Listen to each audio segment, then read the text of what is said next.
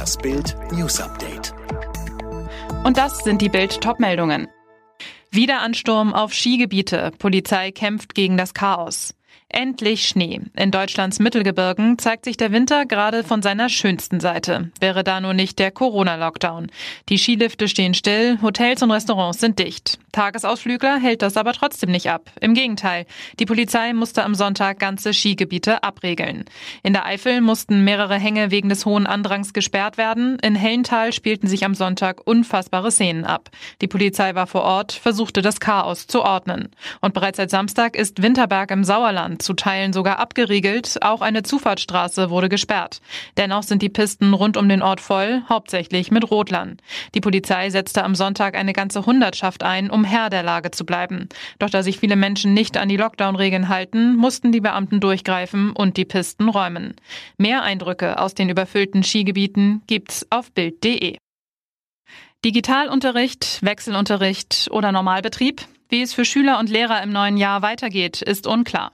Beim Corona-Gipfel am kommenden Dienstag wollen Kanzlerin Merkel und die Ministerpräsidenten die Verlängerung des Lockdowns beschließen, womöglich bis Ende Januar.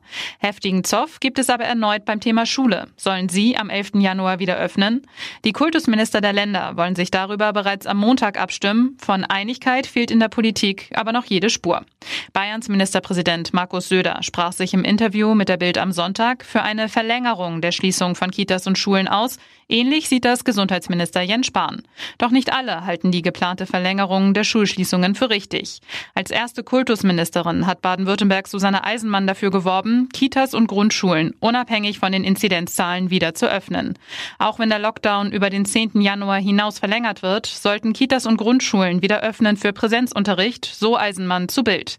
In diesen Altersklassen ist es unerlässlich, dass Kinder in Kitas gehen und in Schulen lernen, so Eisenmann weiter. Weitere Stimmen zu diesem Thema gibt's auf Bild.de. Und jetzt weitere Bild-News. Dass der Lockdown in Deutschland verlängert wird, ist wohl keine Frage mehr. Und klar ist vor dem nächsten Corona-Gipfel am Dienstag wohl nur noch, wie viele Wochen Bund und Länder nochmal draufpacken wollen. Mehr von Christiane Hampe.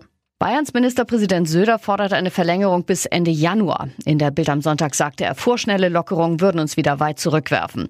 Bei der Telefonschalte der Staatskanzleichefs war man sich gestern laut Frankfurter Allgemeiner Sonntagszeitung einig zu verlängern. Die am schwersten betroffenen Länder wie zum Beispiel Sachsen waren für erst einmal drei Wochen. Bremen, Hamburg und Hessen wollten nur erst mal zwei Wochen. Der Chefvirologe der Berliner Charité, Christian Drosten, erwartet, dass die erste Jahreshälfte sehr kompliziert wird. Das sagte er der Berliner Morgenpost. Ab der zweiten Hälfte könnte aber eine Entspannung eintreten, wenn man es schafft, dass in den ersten sechs Monaten ganz viele Menschen geimpft werden. Die bekannteste Klimaaktivistin der Welt, Greta Thunberg, wird heute 18. Die Schwedin ist mit ihrem Schulstreik zum Vorbild für Millionen Jugendlicher geworden und hat die Fridays for Future Bewegung in Gang gebracht. Im Internet ist sie deswegen aber auch zur Zielscheibe für Hass und Beleidigungen geworden. Und zum Skispringen. Da muss die deutsche Hoffnung Karl Geiger bei der Vierschanzentournee einen Rückschlag im Kampf um den Gesamtsieg hinnehmen. In Innsbruck wurde er nur 16. Markus Eisenbichler schaffte es immerhin auf Rang 6. Den Tagessieg holte sich der Pole Kamil Stoch, der nun auch Gesamtführender ist. Alle weiteren News und die neuesten Entwicklungen zu den Top-Themen gibt's jetzt und rund um die Uhr online auf Bild.de. Mehr starke Audio-News von Bild gibt es auch bei den Tech Freaks, der wöchentliche Podcast über Digitales, Computer, Tablets und Smartphones. Tech Freaks, überall, wo es Podcasts gibt.